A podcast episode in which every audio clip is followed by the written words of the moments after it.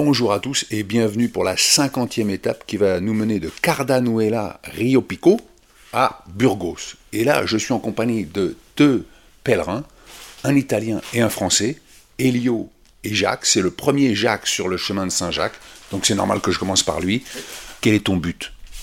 Ben, le but déjà c'était de découvrir la randonnée parce que j'étais pas forcément habitué à ça. J'avais fait d'autres activités sportives mais pas forcément la randonnée. Voilà, quand je suis arrivé en retraite, on quitte l'activité professionnelle et puis on se retrouve un petit peu inactif entre guillemets. Donc c'était pour franchir un peu cette étape, avoir un brin de réflexion, un peu d'introspection, euh, faire aussi quelques rencontres, essayer de rencontrer d'autres personnes pour discuter un petit peu, échanger et voir leur ressenti s'ils se trouvaient dans la même situation que moi et comment ils avaient appréhendé ce problème-là.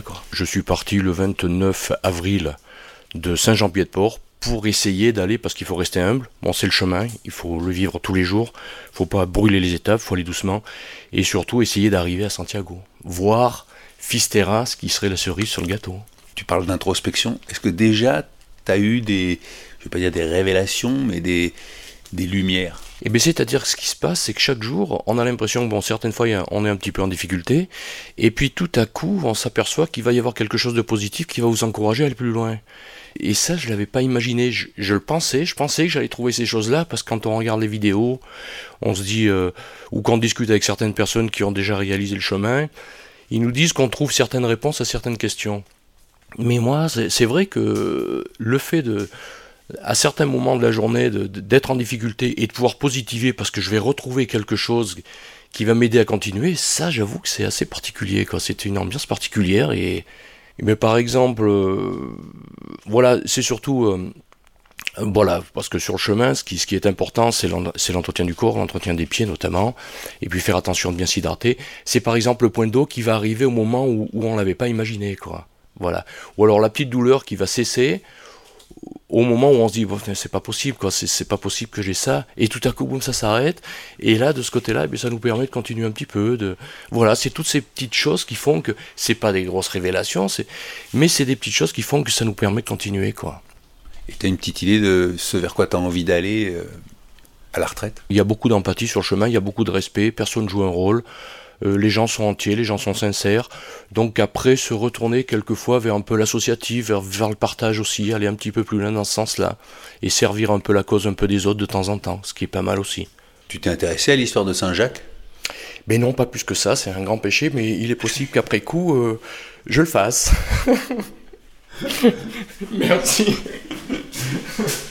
Jacques, bon chemin de Saint-Jacques, ça me fait plaisir de le dire. Bon, Elio, il est déjà prêt, son sac est prêt. Et je vous remercie d'avoir attendu. Quel est votre but? Euh, Mon but, c'est de retrouver euh, la tranquillité, si tu veux, parce que je suis à la bénéfice de la retraite, je suis en pension. Je dis, quand je suis en pension, je fais ça pour moi, pour, euh, pour retrouver quelque chose euh, qui, fait bien à moi et à la famille, je crois. Et voilà. C'est pas, pas un motif seulement religieux que je fais ça. Hein. Pendant ma vie, j'ai jamais vu le temps pour faire quelque chose de bien, de, de grand, si tu veux, parce que pour faire le, le, le camino, c'est pas une chose facile, tu comprends. Maintenant, à, à ma âge, arriver à faire ça, je suis très content.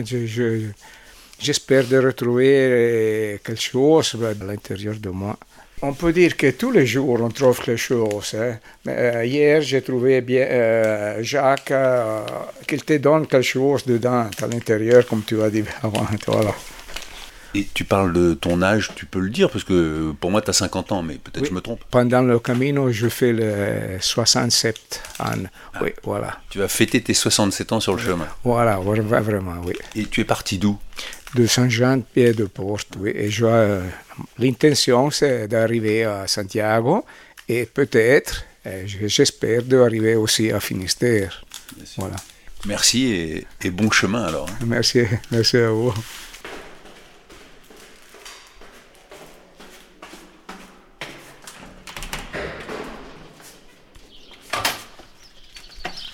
Aujourd'hui, c'est une petite étape, il y a à peine 10 km pour Burgos, donc euh, ça laissera le temps de visiter. Et là, la température est de 5 degrés, et déjà les oiseaux qui chantent, un beau ciel bleu sans nuages, et le village qui est tout endormi. depuis que je prépare le chemin, on m'a toujours dit Ah, Burgos, c'est l'enfer! Parce qu'il y a un chemin le long d'une route à quatre voies avec euh, beaucoup de circulation. Euh. tu peux prendre le bus euh, vraiment sans scrupule. Moi, je lui dis Ah non, non, non, je prendrai pas le bus. Et Ferdinand m'a dit Non, mais il y a la voie B. À la sortie du deuxième village, tu prends à gauche. Et alors, c'est indiqué, mais bon, il y a des moments où c'est plus indiqué parce qu'il y a des rivalités entre les associations des chemins de Saint-Jacques. Donc, euh, mais continue et tu vas longer après la rivière et tu arrives à Burgos, c'est beaucoup plus agréable. Et effectivement, là, euh, je longe le grillage de l'aéroport de Burgos, je pense. Et là, j'ai vu surgir un, chevreuil ou une biche, je ne sais pas, euh, qui a fait des bonds magnifiques. C'est quand même plus réjouissant qu'une route à quatre voies. J'en profite pour vous donner quelques informations sur Burgos parce que Alberto, l'historien, qui me reproche de m'intéresser trop à ma petite personne et pas à l'histoire avec un grand H, m'a écrit que Burgos est une ville située à près de 900 mètres d'altitude, qui lui vaut le dicton 9 mois d'hiver, 3 mois d'enfer. C'est vrai que la température là est de 5-6 degrés alors qu'il est plus de 8 heures quoi. On annonce qu'elle montera jusqu'à 23 degrés, donc je comprends un peu l'altitude. Avec près de 175 000 habitants, et Burgos fut fondée en 884 par un comte castillan appelé Diego Rodriguez par ordre du roi Alphonse III, roi de Léon, dans un but de repeuplement d'un territoire reconquis par les chrétiens aux musulmans. Et en 1037, Burgos devient la capitale du royaume unifié de Castille et Léon. La ville est traversée justement par la rivière Arlanzon, avec la vieille ville plutôt à l'ouest de la rivière et les nouveaux quartiers à l'est. Burgos est cité dans le guide du pèlerin qui date de 1140 et c'est ici que la route de Bayonne, une autre variante du chemin de Compostelle, rejoint le Camino Frances. Bon, alors il y a la cathédrale gothique qui est dédiée à Sainte Marie. L'autre magnifique monument de la ville après la cathédrale, c'est le Real Monastère de Las Huelgas, construit à la demande du roi Alphonse VIII en 1187 pour des moniales de l'ordre cistercien. Et le chemin de Saint-Jacques a marqué l'histoire et le développement de la ville et constitue la colonne vertébrale de son urbanisation. Au XIIIe et XIVe siècle, tout tournait autour du pèlerinage à Saint-Jacques. Elle comptait jusqu'à 35 hôpitaux, lieux d'accueil des pèlerins, qui faisaient de Burgos la ville la plus hospitalière d'Europe. Il était stipulé qu'on devait donner à chaque pèlerin chaque jour un demi-kilo de pain, un litre de vin, du potage et 300 grammes de viande. Et il était aussi prévu de réparer leurs chaussures si besoin. Certaines années, ils y ont distribué jusqu'à 70 000 repas. Bon, bah, c'est dommage, hein. Parce que si aujourd'hui ils pouvaient continuer la tradition, on aurait peut-être pu profiter de la gastronomie. Parce que les plats typiques de Burgos sont le boudin, morcilla, le fromage local, queso de Burgos, et puis il y a le cochon de lait, la soupe castillane, la soupe de Burgos, ainsi que le olla podrida, plat composé de haricots avec du boudin, du lard, chorizo, côte de porc, pancetta et autres morceaux provenant du cochon. Merci Alberto pour ces précisions. Ah oui, alors pour les autres demandes aussi que j'ai parfois par mail, c'est Ah, mais j'aimerais bien savoir euh, dans quelles auberges vous dormez, euh, ce que vous mangez. Mais attendez, moi, mon podcast, c'est pas un mode d'emploi du chemin. Hein. Moi, les auberges, c'est un petit peu au petit bonheur la chance. C'est souvent les auberges municipales. Et pour les repas, bah, après, euh, je vais prendre le repas du pèlerin qui est proposé à droite à gauche pour 10-12 euh, euros. Euh. Je dois dire qu'il n'y a rien d'exceptionnel. Parfois il y a une bonne soupe. Parfois j'ai essayé dans les petits bars, euh, comme à Navarrete, là, où je me suis dit, tiens, il y avait une paella, j'ai mangé la paella, mais elle n'était pas bonne, elle était réchauffée au micro-ondes. Enfin bon, rien de spécial à dire là-dessus. Si je goûte des plats fantastiques à Burgos, je ne manquerai pas de vous le faire savoir. Quel bonheur de rentrer dans Burgos au bord du Rio Arlanzon. Je vous donne l'info. Quand vous sortez d'Orbanella Rio Pico, à gauche, eh bien vous avez des flèches jaunes, alors que vous avez le signe officiel qui vous dit d'aller tout droit. Eh bien vous suivez ces flèches jaunes, et comme ça, vous êtes au bord de la rivière. Il y a des Espagnols qui font leur jogging, d'autres qui font leur petite marche matinale. C'est merveilleux d'éviter la nationale. Alors ben, je vais en profiter pour vous lire quelques messages. Jacqueline m'écrit de La Rochelle, merci pour tes podcasts, je suis fan. Seulement, j'ai très peur pour le périnée des femmes qui pissent debout et pour tous les hommes qui ne s'assoient pas pour se soulager. C'est mettre en péril vos périnées et l'automatisme de la miction qui forcent inutilement et finiront par craquer bien avant l'heure de votre trépas. Alors, si vous ne souhaitez pas vivre les fuites urinaires incontrôlées, les descentes d'organes, accroupissez-vous pour soulager votre vessie. Je vous recommande Princesse Périnée, kiné ostéopathe, qui vous dira tout sur notre précieuse zone de contrôle via Instagram et avec beaucoup d'humour. Le périnée est le garant de la continence, du soutien viscéral et de l'épanouissement sexuel, qu'on se le dise. Mon but, poursuit Jacqueline, que ma famille soit à nouveau réunie et heureuse. Je suis d'accord avec tes nombreux fans, ton podcast est d'utilité publique, j'en parle autour de moi tous les jours. Eh bien, merci Jacqueline, et merci pour ces précieux conseils concernant le pisse debout, le feuilleton continu. Bon, euh, c'est pas parce qu'on pisse debout en randonnée qu'on va devenir un continent, hein, j'ai bien compris. Donc, euh, mais enfin bon, voilà, Princesse Pyrénées pour euh, avoir des infos sur Instagram. René m'écrit Saint-Jacques continue d'inspirer deux attitudes. L'une humble et désintéressée est celle des pèlerins solitaires et misérables qui arpentent l'Europe pour le rejoindre en son repère de Compostelle. Les privations et l'humiliation sont leur lot quotidien. Ils les supportent parce qu'elles les aident à atteindre un objectif spirituel, quelle qu'en soit la forme. D'autres, au contraire, plus fidèles en cela à la mère de Jacques qu'à son apôtre de fils, cherchent dans le pèlerinage une rétribution. Ce qu'ils veulent, c'est un peu de la puissance et de la gloire qui s'attache au roi des cieux et à ses serviteurs. Et eh ben René rejoint un petit peu ce que disait Rose de Lima dans le podcast d'hier. Guylaine m'écrit Je vous ai capté dès le début de votre vivante randonnée. Je me suis interdit depuis d'aller voir une seule photo de vous. Je préfère vous imaginer.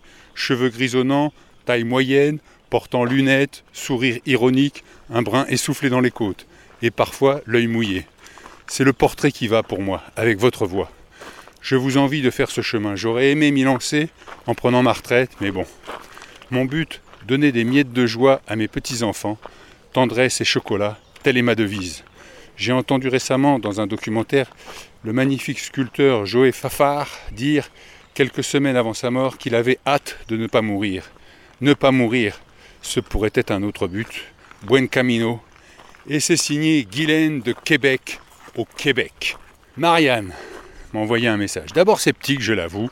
Quand ma maman m'a conseillé ton podcast, je me suis lancé dans son écoute pour me sentir moins seul lors du montage d'une commode d'une grande marque suédoise. Eh bien, je te remercie, car ces quelques heures de montage m'ont semblé bien courtes grâce à toi. Comme beaucoup, je suis devenu accro à tes aux diffusions et je suis bien contente car je n'en suis qu'à l'étape 29. On en est à l'étape 50 aujourd'hui. Mon but, Hervé, car j'y réfléchis grâce à toi, est d'apprécier chaque jour le bonheur de vivre et d'apporter du bonheur à ceux qui m'entourent. J'essaye aussi de donner à mes trois enfants et à mes élèves le goût de la lecture, qui pour moi est l'un, si ce n'est le, des plus grands plaisirs sur cette terre. Car tu l'auras compris, je suis prof de français. Tiens, ça me donne une idée de question pour toi. Tiens-tu un carnet de bord écrit? Sur ce, je te laisse poursuivre ton camino. Merci encore pour ce partage authentique et bravo à ta famille et spécialement à ta femme de te soutenir dans ton projet. Je souhaite que tu puisses un jour faire ce chemin avec eux. Kenavo, monsieur Pochon. Eh ben, merci Marianne. Donc pour répondre à votre question, je ne tiens pas de journal de bord, ou plutôt si j'en tiens mais il est sonore, et je vous le livre tous les matins. Quant au faire le voyage en famille, euh, je ne pense pas que Laurent et certains de mes enfants apprécieraient de marcher autant. Je suis pour la liberté, chacun son chemin. Sophie m'écrit, moi aussi je vous écoute depuis l'Australie, Brisbane plus particulièrement. Je pense que votre femme devait être plus saluée par vos auditeurs. J'élève moi-même quatre enfants et je dois dire que je suis admiratif de son courage et abnégation peut-être, car je pense que j'aurais du mal à laisser mon mari partir en vadrouille 80 jours. J'espère qu'elle arrivera à lâcher prise. Et enfin, bravo à vous d'entreprendre cette marche qui me tente tellement. Mais mes enfants sont encore petits pour que je les laisse si longtemps. Vous ne parlez pas beaucoup de vos moments difficiles. Êtes-vous tenté d'arrêter parfois? Et enfin, question très importante, vous sentez-vous seul? Passez-vous vos journées à penser Qu'est-ce qui vous occupe l'esprit sur ce chemin? Bonne continuation, Sophie de Brisbane. Est-ce que je me sens seul? Ah non, jamais. Sûrement euh, le fait d'aller parler avec les gens, avec mon micro. C'est évident que si j'avais pas le micro, j'irais beaucoup moins vers les autres, ça c'est sûr. Êtes-vous tenté d'arrêter parfois? Non, jamais. Même si aujourd'hui, pour être franc, j'ai la confirmation que mon corps va me mener jusqu'à Santiago, euh, sauf s'il y a un accident. Un de mes buts était de savoir si j'en étais capable. Voilà, j'ai le sentiment que j'en suis capable. Passez-vous vos journées à penser? Ah bah oui, oui, ça on pense. Je pense au montage. Je me dis, est-ce que j'ai bien toutes les transitions? Je pense à mes enfants, je pense à Laurent, je pense aux gens que j'ai rencontrés, à ce qu'ils m'ont dit. Et puis parfois, euh, vous marchez avec un pèlerin, vous discutez, vous racontez euh, une tranche de vie et puis, euh, et puis voilà, vous n'avez pas vu le temps passer et vous êtes dans Burgos. Je suis devant la cathédrale de Burgos, qui a quand même mis trois siècles à être édifiée, et qui est la troisième cathédrale d'Espagne par ses dimensions. Alors on voit passer des pèlerins avec euh, leurs sacs, des touristes élégamment habillés, et il y a même un cycliste ça tombe bien parce que sur le chemin, je ne peux jamais faire parler les cyclistes, ils passent trop vite. Ah, c'est vrai parce que vous prenez le chemin et moi je prends la route. C'est vrai qu'on n'a pas tout à fait le même itinéraire, on ne voit pas tout à fait les mêmes choses. Encore que parfois je vois des cyclistes qui prennent le chemin et c'est un peu gênant d'ailleurs. Bah, C'est-à-dire qu'on euh, a des moments où on ne peut pas faire autrement. Par exemple, pour aller là jusqu'à Castrarero, euh, euh, je vais être obligé de prendre le chemin. Parce que sinon, ça me fait vraiment beaucoup, beaucoup de, de détours et beaucoup de kilomètres en plus. Je parle votre prénom? Pascal. Quel est votre but, Pascal? Alors moi, c'est le cheminement. Moi, je suis parti d'au-dessus de Guérande, un petit village qui s'appelle Acérac, dans Loire-Atlantique. Voilà, je suis parti le 24 avril. C'est le but n'est pas d'aller forcément jusqu'à Santiago. J'espère y aller, mais le but c'est de cheminer. Beaucoup d'introspectif. Qu'est-ce que vous découvrez sur vous-même en, pédalant? Alors, euh, j'ai commencé moi il y a deux ans mes approches avec le bouddhisme. Et petit à petit, été vers le christianisme et le message de Jésus me parle beaucoup.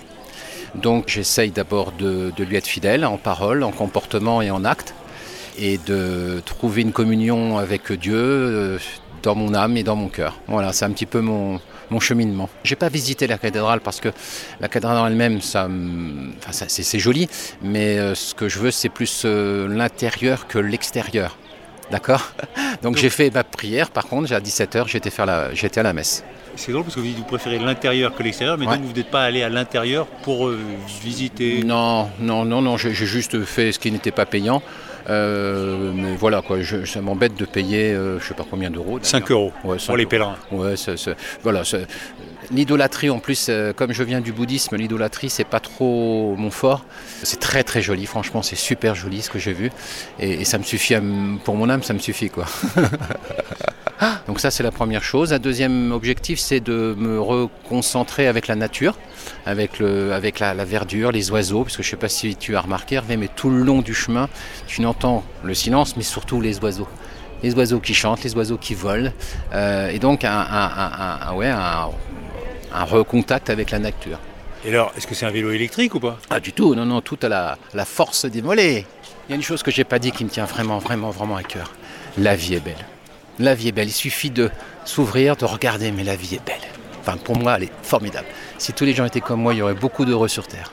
Il n'y a pas un moment où tu te dis, tiens, je referai le chemin à pied Si, si, si, si, si, si, si, si. On verra. Déjà, profitons du moment présent. Euh, comme dit les bouddhismes, ici et maintenant, et puis on verra après. Voilà. Bon bah super Pascal, merci. Euh, bon chemin à toi. Ouais bah ça aussi, écoute. Et je laisse Pascal repartir sur son vélo. Et bah, c'est ici que va se terminer cette cinquantième étape, la cathédrale de Burgos pour la cinquantième. C'est quand même pas mal.